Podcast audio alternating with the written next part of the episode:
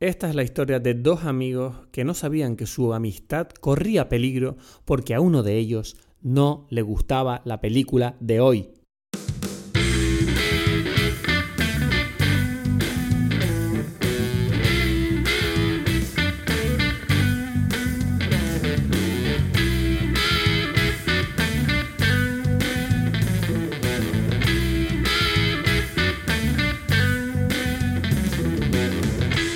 Hola a todos, bienvenidos a Dime Pelis, mi nombre es Cristos Gacielo y como siempre dentro de un rato conectaremos con Edgar Aponte desde Berlín, eh, yo estoy aquí en Tenerife, no lo dije, y hoy vamos a hablar de una de mis películas preferidas, su nombre es Life Aquatic y es una película muy especial para mí, una película que tengo ganas eh, de, de que nos metamos en ella porque tengo que decirte antes de que empecemos este episodio que esta es de las pocas películas que yo soy capaz de ver eh, una y otra vez sin descanso. Es la única película que he visto dos veces seguidas, literalmente, acabar créditos y volverla a poner. Y creo que es una película muy especial, sobre todo porque me sorprende que creo que a nivel público general eh, ha tenido una acogida bastante fría, por lo menos cuando salió estrenada, y es verdad que con el tiempo ha cogido un poquito mejor, eh, ha sido apreciada un poquito mejor tanto por la crítica como creo que, que la gente, ¿no? Pero pero tengo mucha curiosidad por adentrarme en esta película y, bueno, eh, no, no, voy a aburrirte más con detalles, creo que hoy no, no hace falta decir nada más, espero que estés donde estés, eh, estés bien, eh, aquí en España hay ciertas partes donde parece que el confinamiento se está relajando, estamos en una situación un poquito favorable y creo que hay que mirar el, el vaso medio lleno y tratar de tener esperanza de que en los próximos meses podamos volver a ir al cine, que es lo que me apetece. Tengo ganas de ir al cine, tengo ganas de ver la nueva película de Christopher Nolan prevista para julio, si hay toco madera, a ver si podemos verla. Y eh, quién sabe, a lo mejor dentro de poco ya podremos hablar de estrenos aquí de nuevo. Te mando un fuerte abrazo y te dejo con el episodio de hoy que está más dulzón que un... Eh, no se me ocurre nada.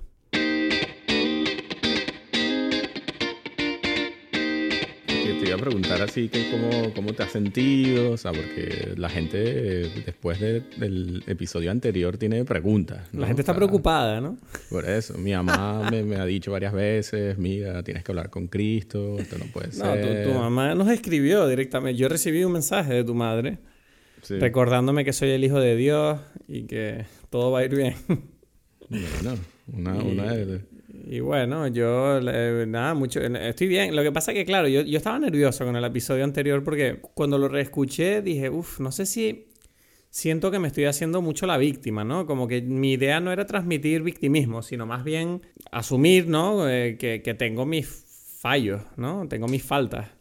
Ya. Entonces era un poco eso y no, no me, mi, mi, intención no era elicitar ese tipo de respuestas, de, ay, está, mímenme, ¿no? Era como más bien no sé, darme un poquito más a conocer. Yo creo que mi mejor escudo siempre ha sido decir las cosas como las siento y, y no guardarme cosas. Entonces, nada, estoy bien. Vamos a hablar de otras cosas. Hay noticias, Edgar. Hay noticias que quiero comentar contigo.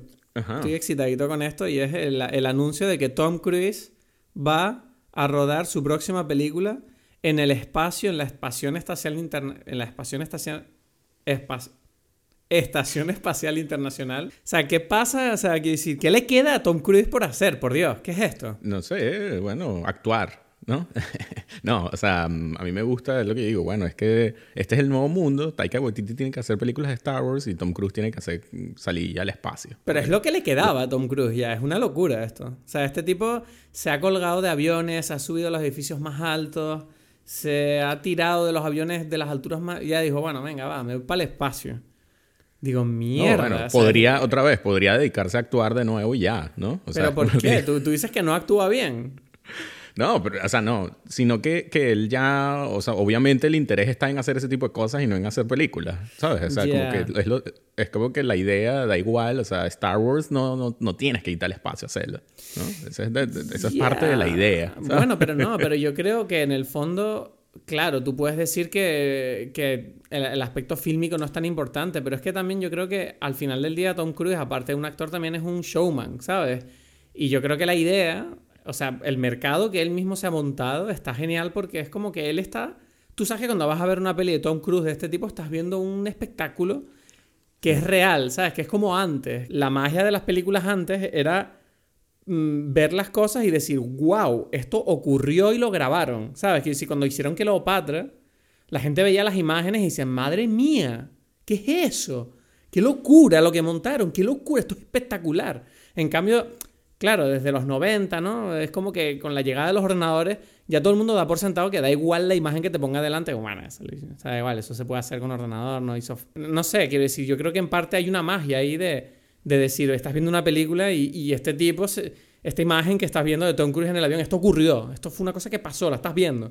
No, este es un... En este caso es simplemente otra otra treta que se utiliza, así como decir 3D o yo qué sé, ¿sabes? Cualquier cosa. Porque sí, bien, antes, pero antes no había ordenador. Si, si hubiese existido la posibilidad de utilizar ordenador, lo hubiesen utilizado, ¿sabes? No es que ellos lo hicieron por, por una decisión de que son ya lo sé, pero te estoy diciendo que... Pero la, la, la forma que, en que tú te tomas lo que ves era distinto en ese sentido. No, porque eso era la, o sea, porque era mentira también. ¿Sabes? Yo qué sé, por ejemplo, eh, los diez mandamientos abren el, o sea, pasa el Moisés el río, ¿no? Abre el, y las aguas se abren. Y eso era como que, wow, y tal. Era lo mismo, ¿sabes? La gente es como que no sé cómo lo hicieron, ¿no? Y ya. Bueno, no sé. Sí, te entiendo. Pero, o sea, es que yo, ya, pero es que yo creo que una cosa no quita la otra. ¿Sabes? Que, que no sé, yo creo que el aspecto de espectáculo de decir que, sabes, que obviamente tú no puedes abrir un mar en dos. o sea, bueno, no sé, igual sí, no tengo ni idea. Pero, pero yo quiero decir cosas como eh, cómo hicieron la ciudad de Juego de Tronos eh, en la temporada final.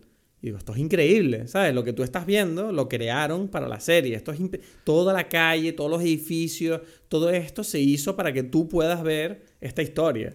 Y yo creo que ahí hay un, hay un componente de, espectáculo que es interesante, ¿sabes? Quiero decir, a mí me, gusta. Claro, pero yo creo que te gusta a ti y nos gusta quizás a las personas que estamos ahí en el metido, en el mundito, a ver qué es lo que, cómo lo hicieron y tal, pero no es, no es fundamental para la, para la experiencia, ¿sabes? Porque la película funciona o no funciona. Claro, claro, pero es que la película precisamente ese es el atractivo, quiero decir es un ya, pero imagínate basar tu atractivo de película en que Tom Cruise está en el espacio, ¿no? Bueno, pero a ver, no sé, Edgar. O sea, quiero decir, existen películas buenas y existen películas que te pueden gustar menos, pero la realidad es que es una herramienta de marketing interesante, ¿sabes? es decir, mira... Eso, pero no, no, de, no, no artística, pues, sí, marketing, pero, o sea, sí, es lo que digo, como que, bueno, bien por el marketing, o sea, eh, quizás... Bueno, por el espectáculo también, he dicho marketing como en el sentido de que, bueno, ellos han encontrado esa manera de vender las películas de Tom Cruise, pero igualmente... A mí me da... No sé, a mí las películas de Misión Imposible no me parecen tan malas. No, no, pero es que eh, sí, pero no, hace, no me hace falta eh, saber eso, ¿entiendes? Ese es el punto. Y es como... No, a mí sí, a mí, pues yo creo que sí aporta. Eh, para mí es triste porque, porque Tom Cruise, que, que podía haber sido uno de los mejores actores de su momento, es lo que yo he dicho, de su generación, Y, y, esto puede sonar a burla, pero él estaba allí como para ser el, el Daniel Day-Lewis, ¿sabes? Lo, nadie lo quiso como eso. ¿Sabes? Es como que no, tú tienes que hacer. Claro, él, él se manejaba en los dos mundos y de repente es como que ya la gente se cansó. No, no queremos esto. Y es como que, bueno, ya, ok, está bien. ¿Sabes? Si, si soy un payaso, soy un payaso, pues y ya está. Pero yo siento, pero yo siento que ahí te estás tomando la licencia de meterte muy en su cabeza como para decidir que él está frustrado haciendo estas cosas. No, no dije frustrado. Estoy diciendo, o sea, no frustrado, sino como que bueno, ya, esto es lo que me toca, pues, ¿sabes? Es como que. Pero no, yo, es que precisamente eso es lo que le toca. Yo, yo creo que la impresión que yo tengo es que Tom Cruise hace esto porque es lo que le gusta. Sí, pero también le gusta porque eso, pero imagínate, lo que quiero decir es, o sea, él quiso actuar con los mejores directores en las películas que fuesen siempre lo mejor. Y en algún momento eso no, o sea, como que la gente no lo, no lo valoró en ese sentido y, y dijo, bueno, ya, si no, si no me toca hacer otra cosa, no me toca, pues, ¿sabes? Y, o sea, sí hubo un cambio en él. Está clarísimo que solamente, o sea, desde, desde hace cuánto solamente hace Misión Imposible, ¿sabes? Eh, y, ya, es como, ok, bueno, ustedes quieren que yo les haga payasadas aquí y que corra, bueno, ese es mi trabajo y no es por disminuirlo, ¿sabes? Pero, pero o sea, yo qué sé, por ejemplo, Jackie Chan hizo todas sus películas, fue basado en eso, ¿no? Y es maravilloso, yo no voy a hablar mal aquí de Jackie Chan, pero, eh, o sea, es curioso en el caso de Tom Cruise que pudiendo hacer otras cosas también, ¿no?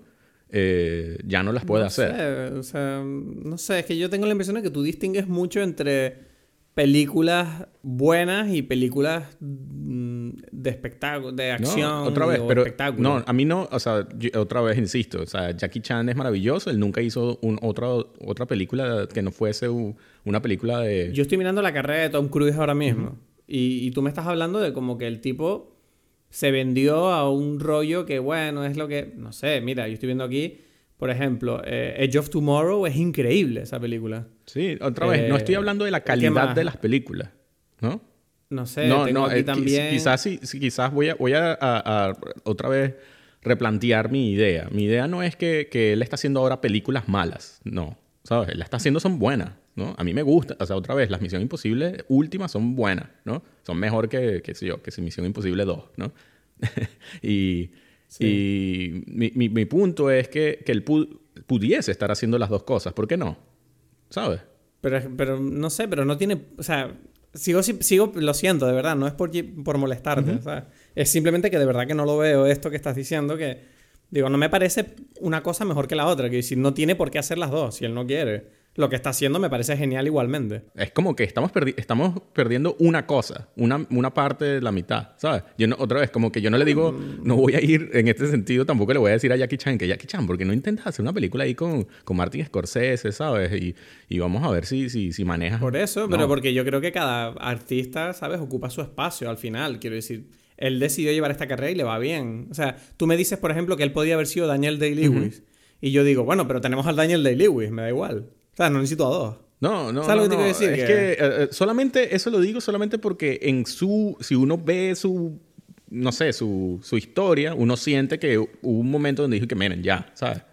Esto no lo voy a seguir haciendo. y no lo sé, o sea, otra vez, no sé por qué, porque no soy amigo de él, pero, pero da la sensación de que hay algo allí... Eh, no realizado, ¿sabes? Como que todo el mundo lo dice con Leonardo DiCaprio y no, pasa nada. Y todo el mundo le encanta ese chiste, ¿no? Es como que, ay, Leonardo DiCaprio se quiere ganar un Oscar. Y bueno, Tom Cruise se lo quería ganar también, ¿sabes? Ya, pero yo creo que esto es un poco impuesto, porque yo no sé si él tiene algo que... Si, yo no sé si Tom Cruise no se siente realizado. A mí Tom Cruise, o sea, no me da ninguna pena. Este no, él, él, tampoco, él, o sea, tampoco es un problema, ay, pobrecito, ese hombre se va a suicidar. Ya, pero cuando dices eso, la impresión que se me queda es como, bueno, yo dije hace 10 años que yo quería ser dibujante de cómics. Y es como que, bueno, obviamente no soy dibujante de cómics. Y es como, bueno, estoy haciendo otra cosa, pues. Y me va bien. Y, y, es como si tú me vinieras ahora y decirme, ya, pero nunca cumpliste tu sueño de dibujante de cómics. A mí me darían ganas de decirte, bueno, igual no, no era eso lo que quería, es lo que dije en aquel momento, pero ahora estoy bien aquí donde estoy. Ya, ya. ¿Sabes?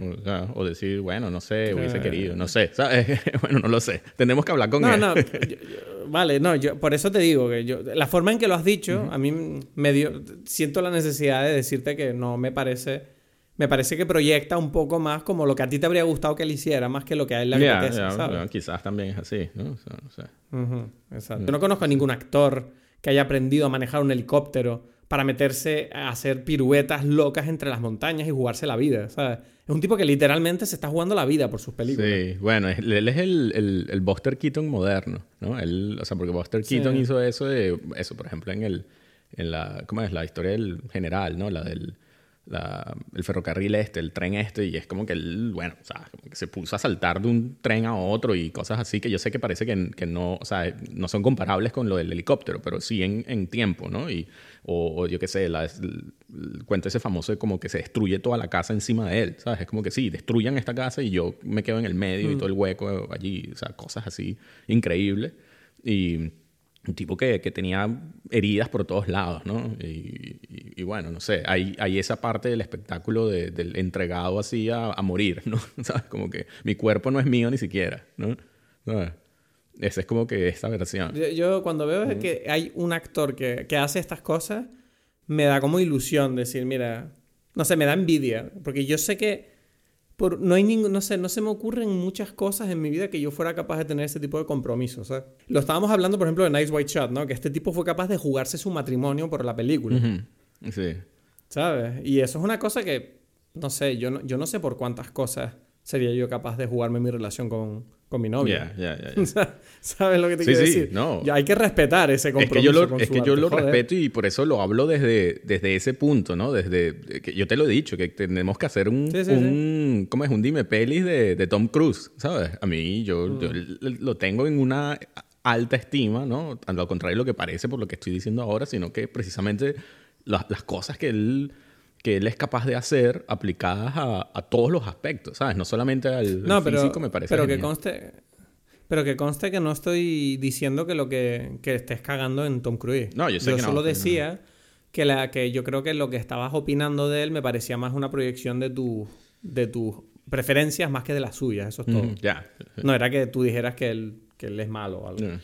Bueno, pues hoy eh, vamos a hablar de la película del día, si te parece. Sí, hablemos entonces de una de tus películas favoritas, según. Sí, es una de mis películas preferidas. Se llama The Life Aquatic with Steve Sisu, conocida popularmente como Life Aquatic. Es eh, la cuarta película de Wes Anderson y para mí la mejor que ha hecho, probablemente. A pesar de que todo el mundo, como que en su momento cuando se estrenó, la pusieron por los suelos. Y eh, con los años, eh, aparentemente ha sufrido como una revisión ¿no? Eh, crítica y en los últimos años ya como que mucha gente la ha empezado a valorar como yo creo que la película que se merece. Es una película que ha generado un, un movimiento de culto ¿no? entre mucha gente y, y, ahora se ha convertido en, por lo menos en los círculos así como más cinéfilos, dicen que es como una de las películas más especiales de Wes Anderson, no sé. ¿Tú qué opinas sobre eso? O sea... que, que, a mí me parece que es mm, la que menos me gusta de Wes Anderson. ¿De todas las de, Wes Anderson? Sí, sí. Uf, pero ¿qué te pasa, tío? Sí, sí. Ya, ya no va a ir bien este episodio. No, no, no creo. Bueno, voy a hacer la sinopsis entonces. Hazlo, hazlo, vamos a ver. De la peor película para Edgar de, de este tipo. La que menos me gusta, sí. Después de perder a su mejor amigo por el ataque de un tiburón, Steve Sisu, el dueño de un famoso oceanográfico, decide tomarse la justicia por su mano y hacer una expedición para capturar al gran tiburón misterioso. En el viaje contará con su exmujer, una periodista y un joven piloto que se presenta como su hijo de una pasada relación. Durante el viaje se enfrentarán a una serie de complicaciones abrumadoras como ataques de piratas, secuestros y la quiebra. Que vaya a mí. estas sinopsis van de mal en peor. Yo no sé, a mí no me parecen tampoco tan malas, no lo sé. Hay, ha, habido cosas muy malas, sí, pero... Life Aquatic, entonces, eh, ¿quieres empezar comentando tú algo de la película o quieres que empiece yo? Mm, bueno, yo puedo decir que... Ok, yo sí puedo decirte algo. Yo, este... Te, te, cuento así mi relación con Wes Anderson.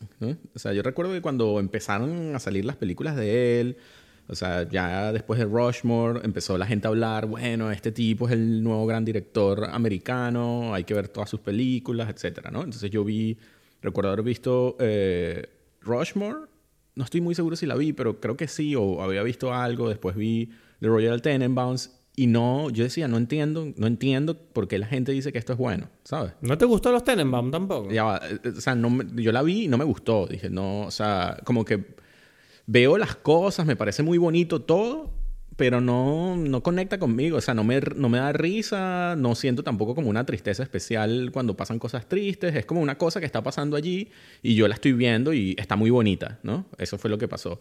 Después vi Life Aquatic y fue así también como que ya, ya yo me estaba obstinando. Yo dije, bueno, es que ya, o sea, voy a tirar la toalla porque esto no es para mí, ¿sabes? Porque no entiendo cuál es la, la emoción. Todo el mundo dice que, que son todas unas genialidades y, y tal.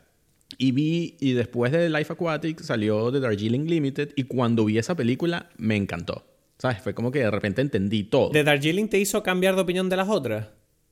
O sea, después de que yo vi Darjeeling, fue como que la vi, dije, ok, esto me pareció gracioso, me pareció como sentimental. Tierno, trágico, tan, emotivo. Y dije, ok, voy a ver las otras. Y sí, vi Royal Tenenbaums, me gustó más, Rushmore también, y este, y en general después todas las que han venido me han gustado, o sea, como que las he, o sea, como que las entiendo, ¿no? Em, excepto Life Aquatic, como que la volví a ver y me vuelve a pasar eso de que es que no, no me pare, no entiendo como que cosas, no sé, no, no estoy sintiendo el chiste, no estoy sintiendo como la emoción que se supone que debería sentir y mm, no sé a qué se debe, ¿sabes? ¿Entiendes lo que quiero decir? Yo creo que en parte eh, a ver, yo tengo que decir que para dejarlo claro, yo conocí a Wes Anderson a través de Life Aquatic. Yo no había visto nada de él. Y recuerdo que fui a ver Life Aquatic al cine en, 2004. Que eh, es curioso, cuando volví a ver la película, yo decía, no, pero esta película, eh, no sé, yo no siento que sea tan vieja. ¿Sabes? De verdad que siento que la vi hace poco. Y es como hace 16 años. O sea, dije, wow, es casi. Mierda, es casi la mitad de mi vida. o sea, no lo Y la primera sensación que tuve al ver esa película, recuerdo que me encantó. O sea, me encantó desde el principio. O sea, fue como el humor seco, eh, los personajes complejos. Los personajes de esta película me parecen muy complicados y te lo comentaré en un, en un rato por qué. Creo que es una película que la puedes ver una y otra vez y cada vez que la ves descubres cosas nuevas. Para empezar, solo decir que, que Life Aquatic, yo recuerdo que me enamoró más que nada porque me parece que es una película que obviamente es una comedia, que tiene tintes de drama que habla de muchas cosas y creo que me encanta el género de Wes Anderson porque trata un montón de temas y siempre dentro de este ambiente, este, este, esta textura de ternura, ¿no? Que, ya hemos comentado en Jojo Rabbit, ¿te acuerdas? Sí. O sea, todas las películas de Wes Anderson siempre tienen, tratan todos los temas, por muy duros que sean, eh, que además siempre suele tratar temas de relaciones familiares, ¿no? O de temas de, de relaciones de padre con sus hijos. Lidia con los conflictos más personales y trágicos de muchas de estas relaciones, pero siempre lo hace desde, desde un punto de vista como muy infantil, ideal, ¿sabes? Y con ese punto tierno que yo creo que hace que sea todo más digerible. Yo entiendo que haya mucha gente que no, que no conecte con este material porque ciertamente siempre está nadando en el absurdo, ¿no? Siempre hay siempre hay un punto absurdo. Parece las, las películas de Wes Anderson sienten que, sientes que cuando las estás viendo que la propia película no se está tomando en serio a sí misma. Como, bueno, esto es una película, pero da igual. Wes Anderson es un director que o lo tomas o lo dejas. Si tú entras en su juego, yo creo que tienes una experiencia que es totalmente inmersiva, ¿sabes? Estás en otro mundo, estás en el mundo de este director, estás en el mundo de estos personajes.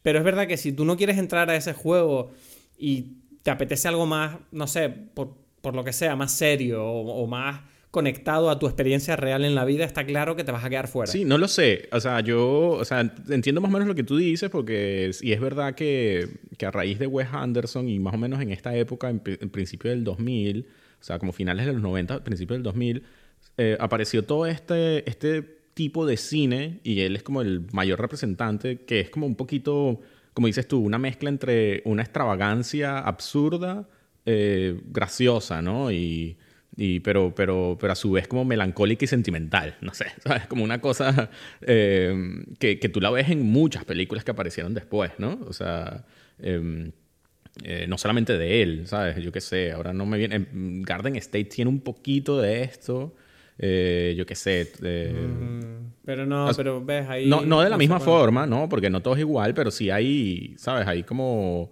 como mm, sí tiene momentos como absurdos, ¿sabes? Como chiste absurdo, ¿no? Eso lo tiene, ¿no?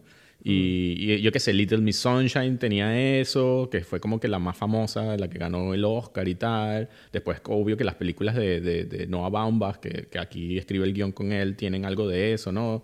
Eh, de personajes así, con, como dices tú, con, que, que, parecen no expresar bien sus emociones, pero la película sí, ¿no? Y, ese, ese tipo de, cine que, que, de repente tuvo mucho éxito, no sé, Napoleon Dynamite, por ejemplo, también es este tipo de, de humor así. Em, no sé, yo nunca lo terminé de entender, ¿sabes? Eh, en general. Pero sí, o sea, otra vez, Wes Anderson en algún momento sí me convenció porque, porque las emociones que estaban allí, bueno, por lo menos en, así lo sentí yo en Darjeeling Limited, me, atraparon, ¿sabes? Es como que, ok, estos personajes son, sí, son un poquito absurdos y un poquito extravagantes, pero yo lo... Em, eh, yo, yo puedo conectar con la emoción que estas personas tienen, ¿no? Y después de eso, como que se abrió esa puerta para mí en el mundo de Wes Anderson. Y o sea, después, claro, vienen todos los temas de que, que ellos tienen, de padres e hijos, familias y tal, y, claro, sí, eso uno lo puede ver. Em, pero yo quisiera entender cuándo no sucede, ¿sabes? Porque, ¿Por qué no me sucede? ¿A qué te refieres? Eso, cuando no conecto. ¿Por qué con Life Aquatic no me da la, no me da la risa, no me da, eh, la, ¿sabes? La, esa emoción. Quizás es porque no la, no la vi en el momento adecuado o, ¿sabes? Mm, Otra vez, estas cosas que uno so, es la excusa perfecta. Pero... A mí, me, a mí me llama la atención que me digas que haya, que por ejemplo Darjeeling Limited te guste tanto y Life Aquatic no. Entiendo que te pueda gustar más una que la otra, pero yo siento que nadan un poquito en los mismos temas, a pesar de que lo hagan de una manera distinta. Exacto, es que todas las películas lo tienen. O sea, todas las de Wes Anderson lo tienen. Yo voy a, aquí a, a pensar, hay algo que yo creo que Life Aquatic tiene que no tiene ninguna otra. Y que Life Aquatic es la película de, de, Wes Anderson para mí, en donde él está buscando hacer como una película de acción. ¿Sabes? Yo siento que es como que Life Aquatic es como algo muy parecido a una película de acción de Wes Anderson. ¿Sabes? Es como, a mí me sorprendió esta vez que la veía, que decía, pero ya va, ¿qué es esto? Como unos tiroteos, hay más de uno, ¿sabes? Y son como acción, ¿sabes? ahí... Mm, pero, son, pero son escenas de acción muy absurdas. Sí, por eso, yo, pero... Yo siento que las escenas de acción de Life Aquatic están, están diseñadas para ser, a pesar de que algunas de ellas son, tienen aspectos bastante trágicos, como, como que algunos personajes salen bastante malheridos y tal, y hay preocupación yo siento que las escenas de acción igualmente, y sobre todo la forma en que nacen esas escenas de acción, nacen de un gag. Sí, por eso, pero no deja. Claro, pero es que todo de él nace de un gag. Incluso los momentos tristes, los momentos, todos los momentos son un gag. Y, y es eso, es como un cómic. Pero no deja de ser el cómic de acción de Wes Anderson. ¿Sabes lo que quiero decir? No solamente de acción a nivel de. Porque tú dijiste antes de que quizás no tiene mucha trama, y para mí es la que tiene más trama de todas las películas. Porque, porque hay como esto que acabamos de decir. Mataron a su, a su, a su mejor amigo y él se quiere vengar, ¿no? Esta, esta es como que la gran historia, el, el, gran trama. Es Kill Bill, es lo que tú quieras. Es, es, como que la historia de venganza es una historia que está allí y que mueve toda la película. Que en comparación con otras películas, no. Lo entiendo, pero bueno, en el, si, si nos metemos en el mundo Wes Anderson, que es lo que estamos, eh, tiene una, una trama muy como muy tradicional y muy clara. Es que para mí la gran cualidad de esta película que yo siento es que, para empezar, Steve Zissou yo creo que es el personaje más complejo de toda la filmografía de Wes Anderson. y, creo que una de las grandes cualidades de la película es que todo el rato está poniendo a prueba los sentimientos del espectador hacia los personajes. En el sentido de que Steve Zissou, o sea, sobre el papel, o sea, es un personaje detestable. ¿Sabes? Lleva lleva, mal que le lleven la contraria, acepta el dinero de un hijo al que no hizo caso durante décadas, eh, apunta con una pistola a una mujer embarazada, eh, pone en peligro a su tripulación simplemente porque es un cabezón y no quiere gastar dinero. y, claro, pero la película constantemente nos empuja a ponernos de su lado por la forma en que están enmarcadas las situaciones a las que se enfrenta, ¿sabes? O, o, cuando tiene un conflicto en la, que, en la que siempre te lo ponen de manera que desde el punto de vista de él, él siempre se siente víctima de que le critiquen, de que se burlen de sus películas, de que no le apoyen en sus proyectos o incluso cuestionen su liderazgo en el barco, ¿sabes? Entonces, claro, cuando tú ves que todo el, todo el, peso del afecto que tú puedes sentir por ese personaje nace del carisma y el trabajo de Murray, que además es un personaje que está hecho a medida de este actor, creo que, que realmente yo creo que es como si tú quieres buscar un papel que defina a Bill Murray, realmente a él está ahí utilizando su estilo cómico al máximo, ¿sabes? y toda esta mezcla crea un personaje tan contradictorio que yo creo que es lo que hace tan interesante el hecho de que tú constantemente no, no te puedes relajar viendo la película pensando, bueno, es que este tipo es bueno y estos tipos son unos imbéciles. Es como, no, las cosas para mí están dando la vuelta, como por ejemplo también el personaje del rival, ¿no? De, de Steve Sisu, que es este hombre, que no me acuerdo el nombre, interpretado por... Uh, Genesis. Que también al, principio de la película tú sientes que es como, bueno, este tipo es un imbécil que simplemente tiene todo, pero en realidad es un imbécil. Y en realidad tú te das cuenta que en realidad él está sufriendo lo mismo que Steve Sisu desde otro punto de vista, porque él no era el preferido de Lord Mandrake, que era como el mentor de los dos, ¿sabes? Y es como el viaje de Steve Sisu tratando de recuperar su amor por la fauna marina y por la investigación documental en el mar a raíz de la muerte de su mejor amigo me parece un viaje poderoso y además enmarcado dentro de una película que, no sé, o sea, visualmente me parece de las más bonitas, ¿sabes? Quiero decir, no sé, me... Yo tengo que confesar que a nivel personal esta película me atrae muchísimo también por todo este tema del mar, de los barcos, porque yo siento que apela un poco a mí y a mi vida en una isla, ¿sabes? Tiene un poco de ese rollo. Sí, y tú, pero tú desde el principio tú sientes como esta, esta conexión con el personaje de la película. Bueno, yo sí sé que, claro, al principio tú ya, la película te, te busca poner dentro de, de, su estado y de su y dentro de su punto de vista cuando su mejor amigo muere. Entonces es como la mejor forma de tú entablar una, una relación con, con, esta persona, ¿no? Con este protagonista tuyo. Pero como dices tú, durante, después todo el resto de la película está demostrando todas las cosas horribles de este personaje que no es nada...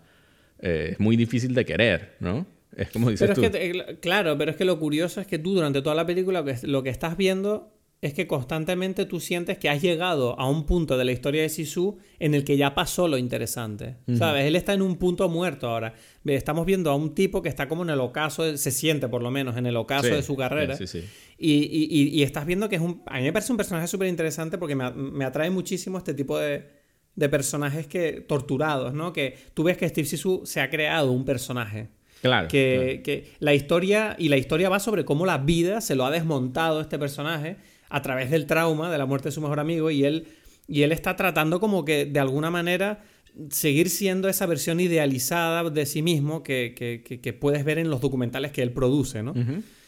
Y, y no sé, esa lucha que hay entre los dos, además está... Eh, entre los dos, ¿a quién te refieres? Entre... Me refiero a eh, esa lucha que tiene Steve Sisu consigo mismo, ¿no? Con, con su versión idealizada de sí mismo y de volver a ser quien él siente que debería ser, está como simbolizada de una manera magistral con eh, una cosa que yo leí hace tiempo en un artículo y, vi en un vídeo que me pareció muy interesante, que no sé si es adrede, pero la verdad que es muy curioso y es el tema de cómo utilizan la electricidad en esta película para representar el estado de ánimo de Steve Sisu. ¿Sabes? Sí, sí, cuando, se va la luz, o sea, bueno, en el barco todo el tiempo, cuando eh, se está yendo la luz, en, ¿no? claro, siempre que Steve Sisu se está peleando hay un momento donde hay un conflicto y siempre se va la luz del barco, ¿sabes? es como que el barco en cierta manera estuviera como conectado a él y tú estás viendo la historia de este tipo que constantemente se le están fundiendo los plomos, ¿sabes? Como que no encuentra salida y tú ves que un personaje es el que se acerca a arreglar el,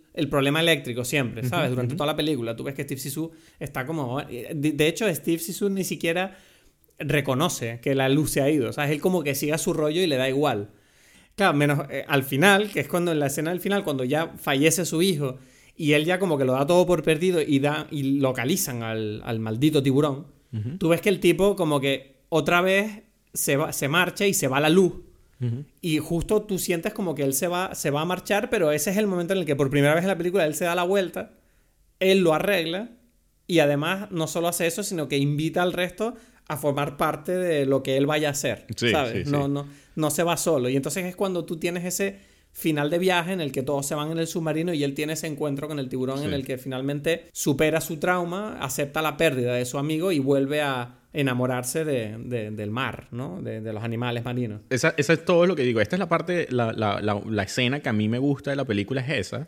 Pero, pero tengo que decir que no termino de estar como, o sea, es la que más me gusta, a pesar de que no la entiendo completamente, ¿no? O sea, porque mm, no, no hace falta, no tengo que entender mucho, ¿no? Y eso, eso es parte de, de, lo bonito de las películas. Porque él dice, o sea, está todos, están todos juntos allí, todos ven el, el el tiburón y el tiburón se va para, es curioso como sube y todos suben la cabeza porque todos quieren ver, o sea, como que hacen como el movimiento a ver qué es lo que está el tiburón, pero él sigue viendo hacia el, hacia el frente, ¿sabes? Él como que no mira hacia, hacia donde debería estar el tiburón. Y entonces la esposa le dice que es hermoso y, y él le dice, yo me pregunto si él me recordará, ¿no? Hmm. Eh, que es como ese, y ese es el momento donde él se quiebra, llora y todos le, le, le tocan el hombro, ¿no? Hmm. Y, yo no termino de tener claro como que, o sea, eh, a qué se refiere, ¿no? O sea, porque, porque todos, todos entienden qué de esa frase. ¿Entiendes lo que quiero decir? Es como, eh, o sea, no, no, tenemos por qué dar una explicación, ¿no? Porque no sé, queda como, o sea, tú te refieres que, que el tiburón te recuerde, ¿no? O... Yo creo que se refiere a que eh, eh, yo creo que se refiere a, que si él, ¿sabes? Él, establece una relación con ese tiburón que le ha creado un gran daño en su vida.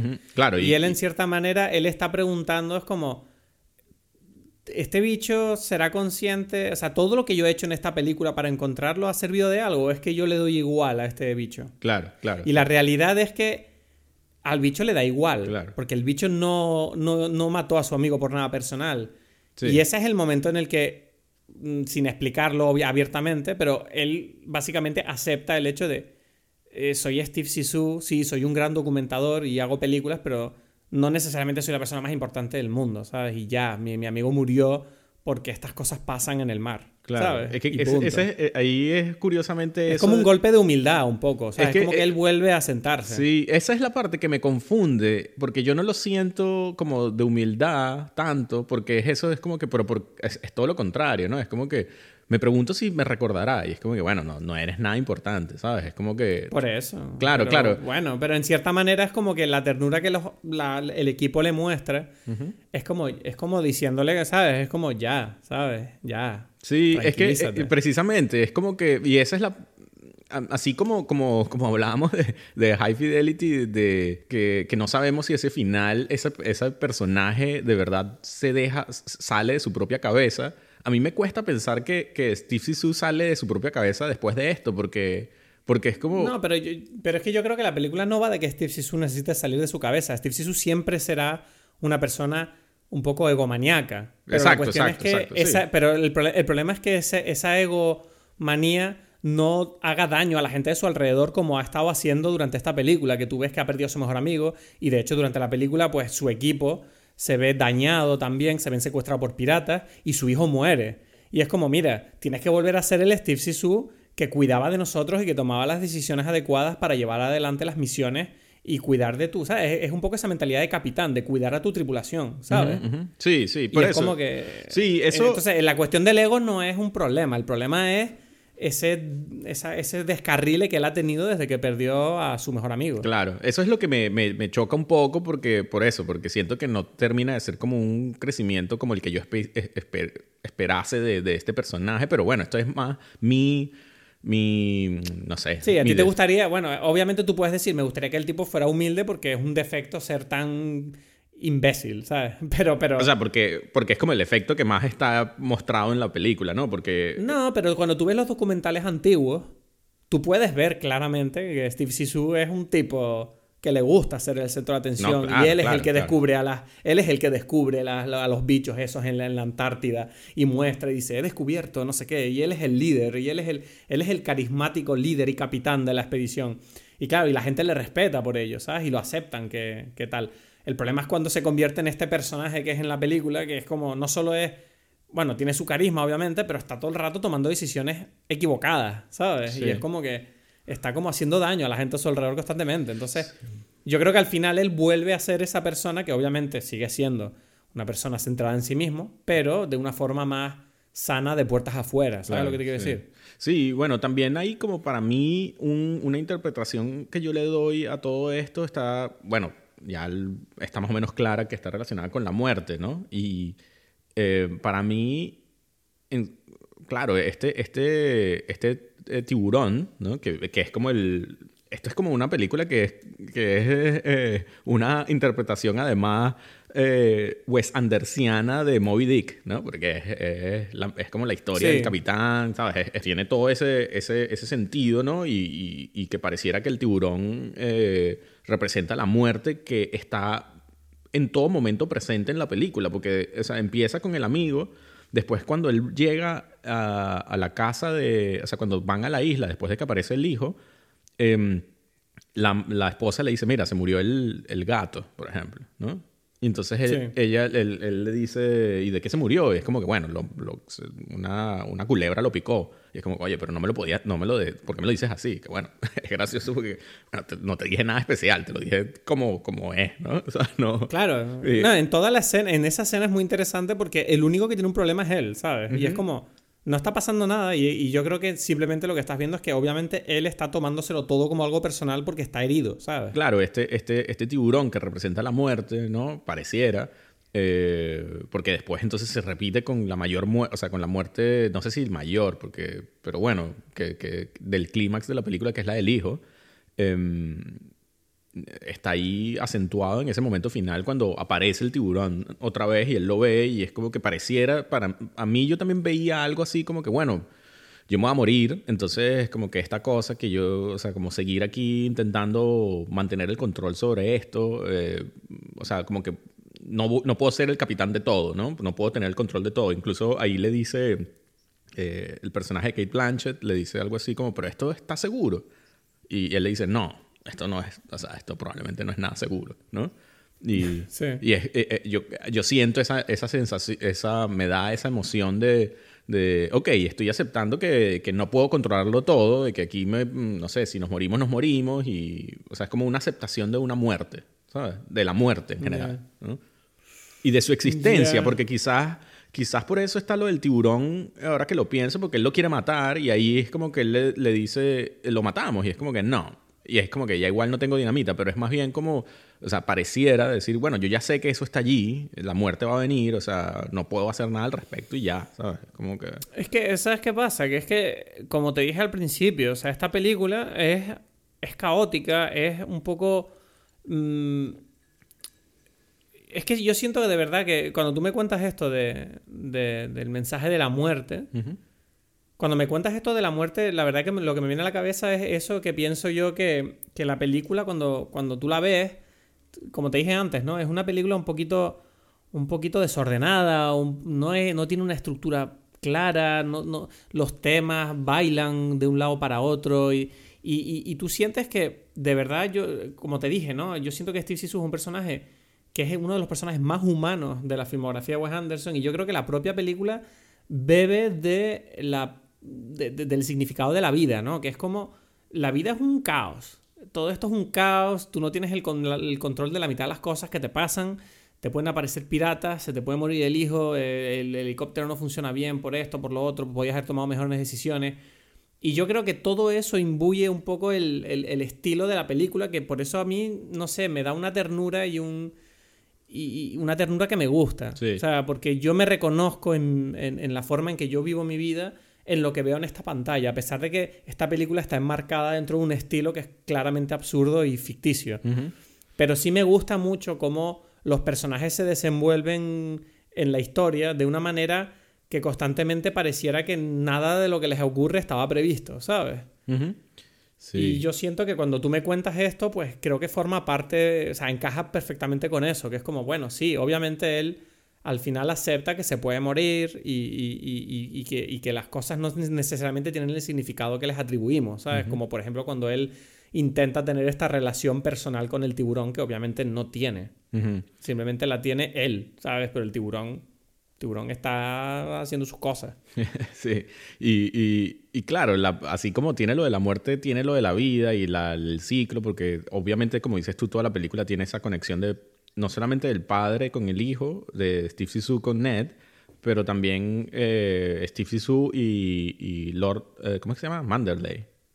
Lord Mandrake. Lord Mandrake, ¿no? Es como que como si fuese su padre. O sea, en, la película no se habla del padre sino de él. Y de esa pelea que tiene con, con el Génesis, de, de, ser el, el, el, favorito de él, también eh, significa ser el favorito de la esposa, ¿no? Sí, o sea, la película obviamente trata bastante el tema de la, la búsqueda de una figura paternal, ¿sabes? Tú tienes, tú tienes a Steve Sisu luchando por la figura paternal de Lord Mandrake, que obviamente la lucha con el otro, con Genesis.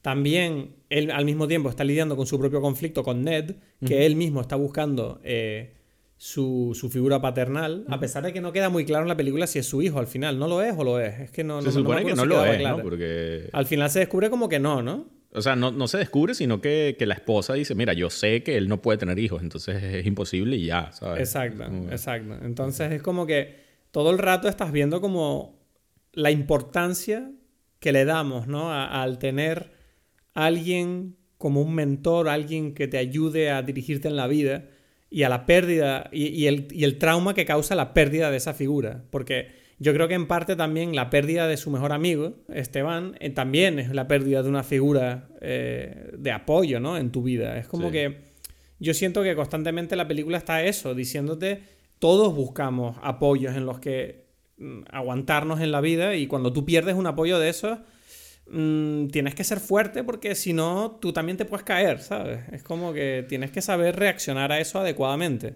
Cosa pues que Steve Zissou claramente no está haciendo durante la película. Claro, porque la, también la película, yo creo que por, por, lo, por lo mismo que estamos hablando de, de que, o sea, de, mm, de que no se sabe quién es el, el el padre de este tipo, Ned, ¿no? ¿Sabes? Es como, da igual. O sea, da igual que sea el padre de verdad o no, Steve Zissou. Es como, bueno, ¿lo asumes como tu hijo o no? ¿no? Es como que estas figuras, y Ned lo tiene él como la figura del padre, independientemente de, que lo sea o no, ¿no? Es como que da igual. Mm.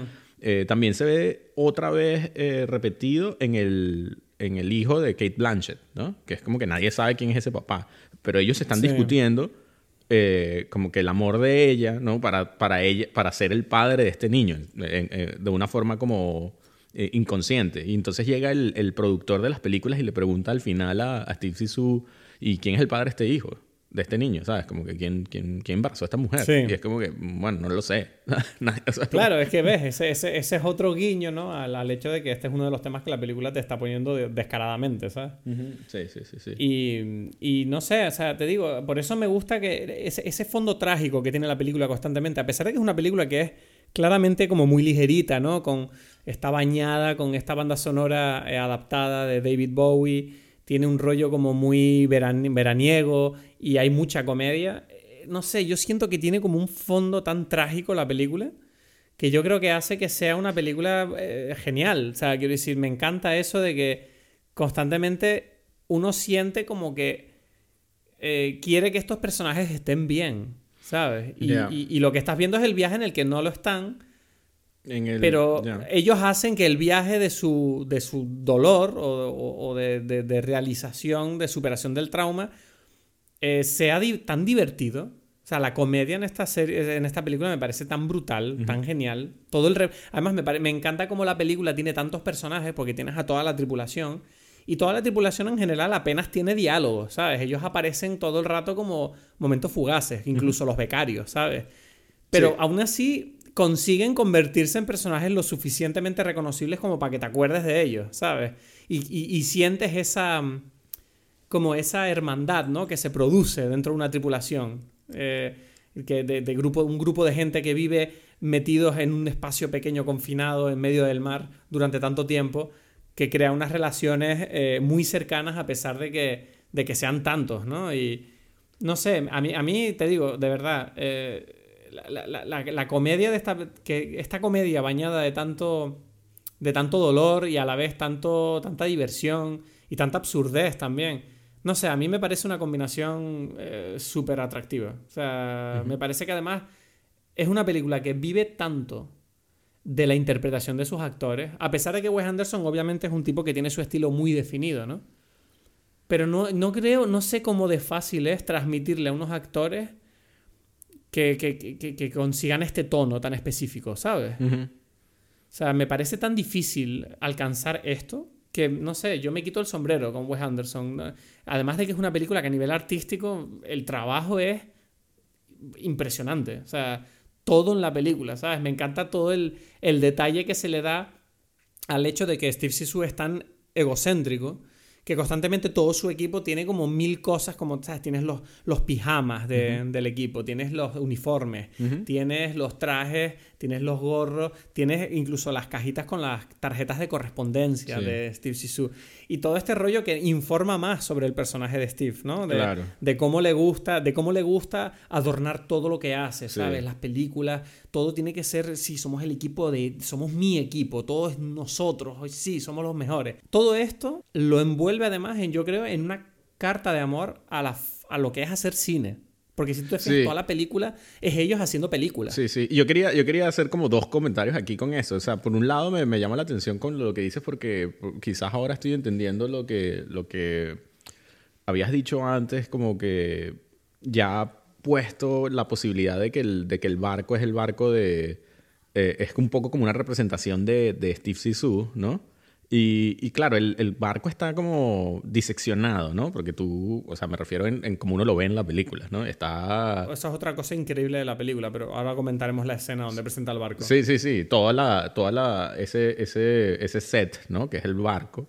Y, y, y, claro, todo es, forma parte de este cuerpo que uno está viendo, que es Steve Sisu, y todo es parte de él, y los demás son, bueno, como, no sé, animalitos. O sea, porque, porque es verdad, o sea, son característicos, pero solamente en su forma pura formal, ¿sabes? Es como que en realidad no puedes decir que, que, ninguno de estos personajes tiene como una característica especial, excepto Willem Dafoe porque, porque William Dafoe es increíble, es el mejor actor de la película. Sí, sí, sí, sí, sí. Y claro, y claro, porque tienen la misma relación, o sea, como que Ned y William Dafoe tienen como la misma relación de Steve Sisu y Hennessy buscando como que ser el, el hijo de, de ¿no? Exacto, es lo que te iba a decir. Ellos siguen con ese tema, ¿sabes? y además me parece tan genial el papel que hace William Dafoe porque es un personaje, este, ni, este hombre infantilizado, vulnerable, que busca la aprobación, ¿sabes? Constantemente y que tiene esta forma tan tierna e infantil de enfrentarse a sus problemas, ¿sabes? como, Me parece tan, tan el contraste entre ese personaje y el físico que tiene Willem Dafoe, al que hemos visto recientemente en, en The Lighthouse. Sí, sí, que tiene que ver también porque es como marinero y toda esta historia. Claro, es como el personaje completamente opuesto, ¿sabes? Es como el, el otro extremo es lo que vemos en The Lighthouse. sí, y, sí, y, después de ver The Lighthouse, es que volví a ver Life Aquatic y dije, es, que es el doble de gracioso, ¿sabes? Es, increíble. Sí, sí, sí. No, eh, para mí es el, también el mejor personaje de la película. Eh, y creo que, que es curioso porque precisamente sí, sí, parte de lo que lo hace maravilloso es esa comparación con los demás que solamente están, o sea, están allí en su versión más estereotipizada, eh, ¿cómo es? Su versión más estereotípica, ¿no? Es como, sí, ¿quiénes son? Son el, el brasilero, el japonés, el hindú, eh, la mujer, ¿sabes? No, no, hay, no hay mucha más descripción y, uno los puede reconocer solamente por eso, porque no, no hay mucho más. Y, yo me imagino que así los ve Sisu, ¿sabes? Es como que todos estos son como personas que me dan un poco igual, hacen su función, son lo que son y ya. Y, mientras que, claro, Willem Dafoe tiene esa, esa cosa de la lucha de, ganarse su, su, su posición como hijo, ¿no? Los personajes son bastante sencillos, pero yo creo que cada uno de ellos constantemente dan señales de que tienen mucho dentro que simplemente no sabemos. Como el hecho de que tú constantemente estás viendo que, no sé, por ejemplo, eh, el, el Seu George, que es el, el brasilero, o sea, tú lo ves que todo el rato él se toma sus momentos para tocar la guitarra, que es momentos que Wes Anderson obviamente utiliza para crear transiciones musicales, pero al mismo tiempo también te informa de cómo se vive en, un barco, ¿sabes? Que no, no todo el rato puedes estar con todo el mundo. Y tú ves que en muchas escenas tienes a los otros tipos haciendo sus propias cosas, como los becarios eh, haciendo, buscando mm, la manera de, buscarse la vida. Eh, tienes al otro tipo que está como editando sus cosas. Me encanta también, por ejemplo, es que yo creo que todo esto eh, representa un poco también ese rollo que, uno siente cuando ve un rodaje de una película. Porque tú ves que ellos están haciendo una película y tú ves que la voz cantante la tiene obviamente Steve Sisu, que es el director y el protagonista al mismo tiempo, curiosamente. Y en cambio, todo el resto es como ese reparto coral que está alrededor que ayuda al director a crear su visión. Sí, sí, sí. sí. Y me encanta también como la, la propia película de Life Aquatic juega con ese elemento fílmico para mostrarte que las películas no son reales, incluso cuando estamos hablando de un documental, ¿sabes? Que es como tú constantemente estás viendo cómo ellos fabrican los momentos. Sí, es que esta es la película que tiene esa, ese juego eh, muy meta de, de, la película dentro de la película. O sea, la película que uno está viendo es la película que él está, que va a presentar, ¿no? ¿Sabes? Un poco, sí. sí, prácticamente es la película. Es como que todo lo que está pasando allí es lo que él, es la historia que tú después ves al final. ¿Sabes? No, no es la mm. misma porque no es la misma cámara, pero es como si lo fuese, ¿sabes? Da igual. Porque, porque esa es la historia. Es como, bueno, y se murió mi hijo y tal. Es, exactamente lo mismo, ¿no? Entonces, ese juego es muy interesante porque también es como, creo yo, que es la primera vez donde, donde eh, eh, Wes Anderson empieza a jugar con estas cosas de los de los, eh, las diferencias de los aspectos y todo esto, ¿no? Porque tú ves como que las películas que tienen como el aspecto cuadrado, mientras que las cosas que uno ve todo este, anamórfico, bueno, no es... Hombre, yo creo que también eso es un, como un pequeño guiño a la... Steve Sisu está basado en Jacques Cousteau. Parte, las cosas que a ellos les pasan en la película están como un poquito tomadas de la película esta famosa de Cousteau que ganó la Palma de Oro, la que era la de ¿cómo era? El mundo un mundo en silencio o algo así. ¿Cómo se llama? Eh, Le Monde en Silence, creo que se llama.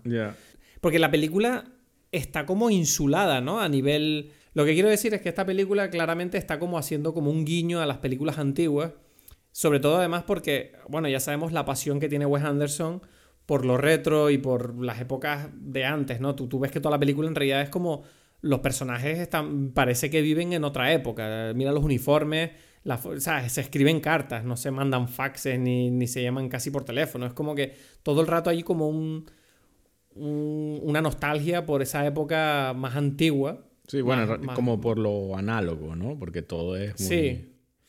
Y, y yo creo que en parte eso hace que la película sea envejezca muy bien, porque no está atada a ninguna época en concreto, sino que simplemente tiene, tiene como ese homenaje ¿no? a, otras formas de vida, pero sin decir dónde está ocurriendo esto en ningún momento. Es eso, es eso de lo, de lo que puedes tocar, ¿no? Yo creo que, que Wes Anderson es una persona que tiene muy claro eso, ¿no? El, como el valor de lo que puedes tocar. Eh, a mí me llama la atención porque así como el arte forma parte fundamental de la película, que lo hemos dicho, ¿no? En todo, o sea, los, cada detalle de, de, todo. Eh, yo siento que esta película, todas tienen, todas las de Wes Anderson tienen esta cosa, conexión especial con la música, pero yo siento que esta es donde él lo, donde lo, lo hace a, su máxima expresión. No solamente porque está el personaje dentro de la película que hace música, ¿no? Y que hace una versión de, de las, como dices, la música de David Bowie, sino que esta película tiene muchos momentos que para mí están íntimamente ligados con, con, la música que, que, que, mm, que, se utiliza, ¿no? O sea, ya lo dijimos que Garden State lo tenía, High Fidelity lo tiene también, ¿no? Y, mm. y esta lo, lo, vuelve a utilizar de una forma que, que curiosamente también no sé hasta qué punto puede ser algo que, que dices, uff, es que esto eh, es muy fuerte, eh, es, como muy, es como un golpe, ¿no? ¿Sabes? Hay como varios momentos donde tú dices, eh, o sea, esto no es nada sutil, ¿no? Y es como se nota la inspiración o el tomada de, de, Martin Scorsese para mí en esto, ¿no? De, de, porque Martin Scorsese es como el director tradicional que tiene mucho más claro todo esto que dicen los gringos como needle drop, ¿no? De, que aparece como la canción justamente en el momento y, y, tú escuchas esta canción. Y, por ejemplo, el momento en que Ned le dice a Sisu que, que, que es su hijo. La película se detiene, o sea, es como que momento, y se pone una música y se acabó, o sea, solamente para escuchar, para que, para tú que o sea, para tú ver ese momento con esa música y ya. Y después vuelve como si, o sea, podría alguien decir, bueno, totalmente innecesario. O sea, no es innecesario, sino que es como un signo de puntuación, pero brutal, ¿sabes? Es como que miren aquí, ¡pam! Te cayó la música y te cayó todo, ¿no? No, y al mismo tiempo es un poco un gag. O sea, que es como, bueno, este tipo está teniendo un momento profundo. O sea, se marcha a tener un momento profundo por la noticia que acaba de recibir. Claro, claro. y de repente, pero, no hay... Y él corta el momento profundo de repente y vuelve como diciendo, bueno, ya lo tuve. Venga, ya, ya, por eso. con esto. Lo que quiero decir es que es súper. Exacto, es un gag. Es, que no es nada sutil, ¿no? Y yo no sé hasta qué punto eso eh, puede chocar, ¿no? Porque, porque es como que, uff, es que esto eh, me, estás, me estás dando como unos golpes aquí para que yo sienta lo que tú me... O sea, de la forma más... O sea, menos sutil que puede haber. Mm, eso eso yo sé que eh, puede molestar a mí. Claro, como me gusta, y quiero decir algo que, que me parece curioso. Yo dije que la escena que más me gusta a mí es esa del, del submarino, y yo creo que es la que está más lograda, pero también está íntimamente ligada a la canción que sale de, de Sigur Ross, que a mí me encanta. Entonces yo recuerdo que es como que por un momento yo me salgo y digo, uff, es que esto todo pega perfecto, Sigur Ross con esto, ¿sabes? Es como que yo me pregunto, ¿sabes? Eh, a veces pasa en esto, en el cine, la gente critica esto de los needle drop porque es como la, la manipulación a su máximo, o sea, es, eh, en su máxima expresión. Em, y no sé, bueno, no, está allí y funciona, ¿no? Cuando funciona, funciona y bueno, si, si es mucha manipulación, que, o sea, todo el cine es eso, ¿no? No sé. No sé, yo creo que todo esto que me comentas forma parte de lo que te dije en el sentido de que tú tienes que... Wes Anderson es un tipo que te está proponiendo un juego. O sea, y si tú entras al juego, mm, vas a aceptar las cosas que te pone en el sentido de que eh, pueden ser eh, manipuladoras pero van con intención, ¿sabes? y, y, no sé, yo personalmente, por ejemplo, el needle drop que tú nombras del momento en el que Ned le anuncia que es su hijo, creo que funciona más allá de, de, de, porque sea un momento donde mm, Wes Anderson utiliza una canción para transmitir un sentimiento de este personaje, que todo además encaja con el ego que tiene este tipo, que es como, bueno, tú me acabas de decir esto, pues entonces déjame un momento porque yo tengo que tener mi momento ahora para apreciar este momento de mi vida en el que me ha ocurrido esto a mí. ¿Sabes? Claro, claro, pero eso es lo que hace difícil para muchas personas em, como que entender a... sí, pero yo creo que eso no es de la película, es de Wes Anderson. Sí, no, entender a Wes Anderson, eso es lo que quiero decir. Es por, por eso, porque, porque, porque es algo que es tan evidentemente formal, ¿no? Que, que, hace que tú sientas que te están engañando y que te están manipulando y ya, es como si, es como que bueno, sí, todos te estamos manipulando, pero esto por lo menos lo estamos haciendo, es la versión de Wes Anderson con, con unas ideas al fondo, o sea, yo, yo, puedo hacer este chiste sin que tenga una idea abajo, ¿sabes? Pero si, si además la tiene, mm. bueno, mejor, ¿no? Es lo que yo creo. Pero ¿sabes qué pasa? Que es que... o sea, yo creo que por eso Wes Anderson sobresale sobre, sobre todos los que después quisieron imitarlo. ¿Sabes? Haciendo películas donde hay chistes absurdos. Hay muchas de esas en esa época, ¿sabes?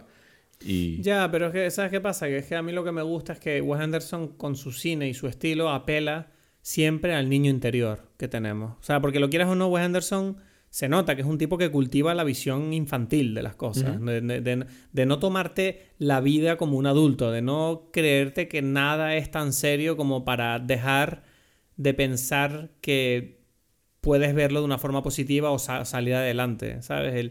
Eh, en las películas de Wes Anderson hay un positivismo y un, un idealismo casi, por llamarlo de alguna manera, que siempre hace que, ¿sabes? Él trata los temas que trata, que además son bastante jodidos en, algunas de sus películas, como en Darjeeling. Y aún así, ¿sabes? El, feel good, el sentimiento feel good que, que tú sacas de las pelis de Wes Anderson, a pesar de que sea infantil, y eso es lo que yo creo que crea una barrera con un cierto sector de los espectadores, porque hay mucha gente que no quiere eh, no le gusta la infantilización. ¿sabes? hay gente, que, hay gente que, no, que no le gusta eso y, yo creo que precisamente mm, es una decisión específica y que les cierra algunas puertas, pero creo que para las que abre son puertas muy valiosas. Ya, pero no, yo creo que sí, pero ah, habrá algo de eso, pero siento que no, que mucha gente no le gusta es esto de que es algo que otra vez está basado en una superficialidad. ¿Sabes? entonces es como que eso es lo que, lo que a la gente no le gusta, es que sienten que es superficial. ¿Sabes? Eh, yo no estoy. No, no, estoy, hablando de lo que, los que están en contra. Yo no estoy diciendo que lo sea. ¿sabes? No, no, no, no, no, no. Yo te estoy diciendo que yo no estoy de acuerdo con esta gente. Ya, ya, claro, claro, claro, claro, entiendo. Tachar a Wes Anderson de superficial me parece precisamente un ejercicio, un ejercicio superficial porque estás ninguneando el laborioso trabajo que yo creo que tienen sus historias que yo creo que están íntimamente ligadas al, propio diseño de la producción y a la dirección artística. Eso, eso, Porque, o sea, todos los adornos de las películas de Wes Anderson tienen sentido si tú piensas un mínimo. O sea, si tú no quieres ver eh, el valor que tiene todo el diseño de la producción que rodea esta película en cuanto a los temas y el guion, es que tú no quieres hacer el esfuerzo de pensar, ¿sabes? Es que eso es... No, hay, no creo que haya nada en una película de Wes Anderson que tú puedas coger y decir, es que este objeto que, al que le dan tanta importancia en la película no tiene sentido, esto no encaja en la película, no, no veo por qué esto está aquí. Siempre hay un motivo, si tú lo piensas le vas a encontrar el sentido y es porque hay un trabajo detrás. Creo que la gente muchas veces se deja llevar por lo vistosas que son las películas de Wes Anderson y piensan, claro, es que este tipo lo adorna tanto y luego en realidad todo esto es muy eh, estúpido porque, mira, los personajes son un poco realistas, las situaciones son absurdas, los chistes son secos y es como, ya, pero es que yo creo que el problema es que la persona que dice eso, tú eres el que eres superficial porque te estás dejando distraer por todo esto, claro. que al final están los temas debajo. Sí, sí. Y yo creo que los temas de esta película los hemos discutido hoy aquí, ¿sabes? Y no son para nada superficiales. No, yo creo que, que, lo que sucede es eso de que la gente, también por, por el hecho de que eh, Wes Anderson eh, eh, utiliza sus influencias, o sea, como es, no, las no las esconde, ¿no? Están ahí como demasiado claras.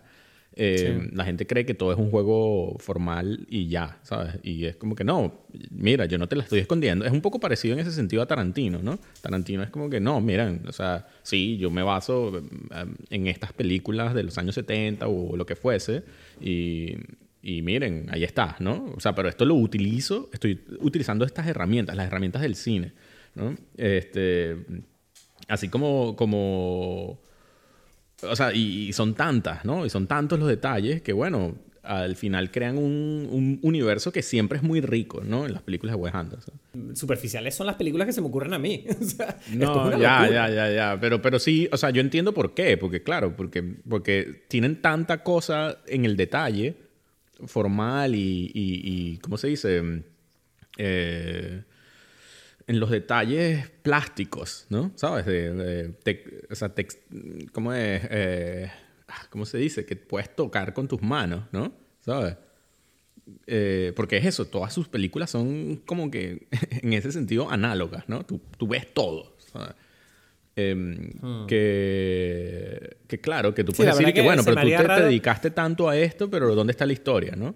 ¿Sabes? Por ejemplo, yo me estoy aquí como siguiendo mi tradición, tomándome el, un, un Negroni porque es el, ellos toman ahí con, eh, cócteles con Campari, o sea, bueno, no sé, toman Campari. Y yo dije, bueno, voy a tomarme aquí un Negroni, que es el, el clásico cóctel de Campari, y es porque es rojo, ¿sabes? bueno, es en Italia, es rojo, y esas es las cosas de la película. Entonces, claro, pero eso es un detalle de la película, está allí, tú lo sabes, o sea, como que lo hablan. Y dices, pero bueno, ¿esto, esto qué influye en la película? Y que bueno, no lo sé, o sea, son, son tantas, tantos detalles, son tantos, ¿no? Por eso yo creo que sí, que yo, creo que esa, esa, pasión por el detalle de Wes Anderson nace de, del, del, amor que él tiene por las historias que está contando de estos personajes, ¿sabes? Sí, sí, sí, no, claro, claro, claro. No es, Son muy específicos. Sí, sí, sí, no, él, él, lo está haciendo porque él les quiere dar la, la mayor capacidad, o sea, la mayor cantidad de vida eh, a estos personajes, ¿sabes?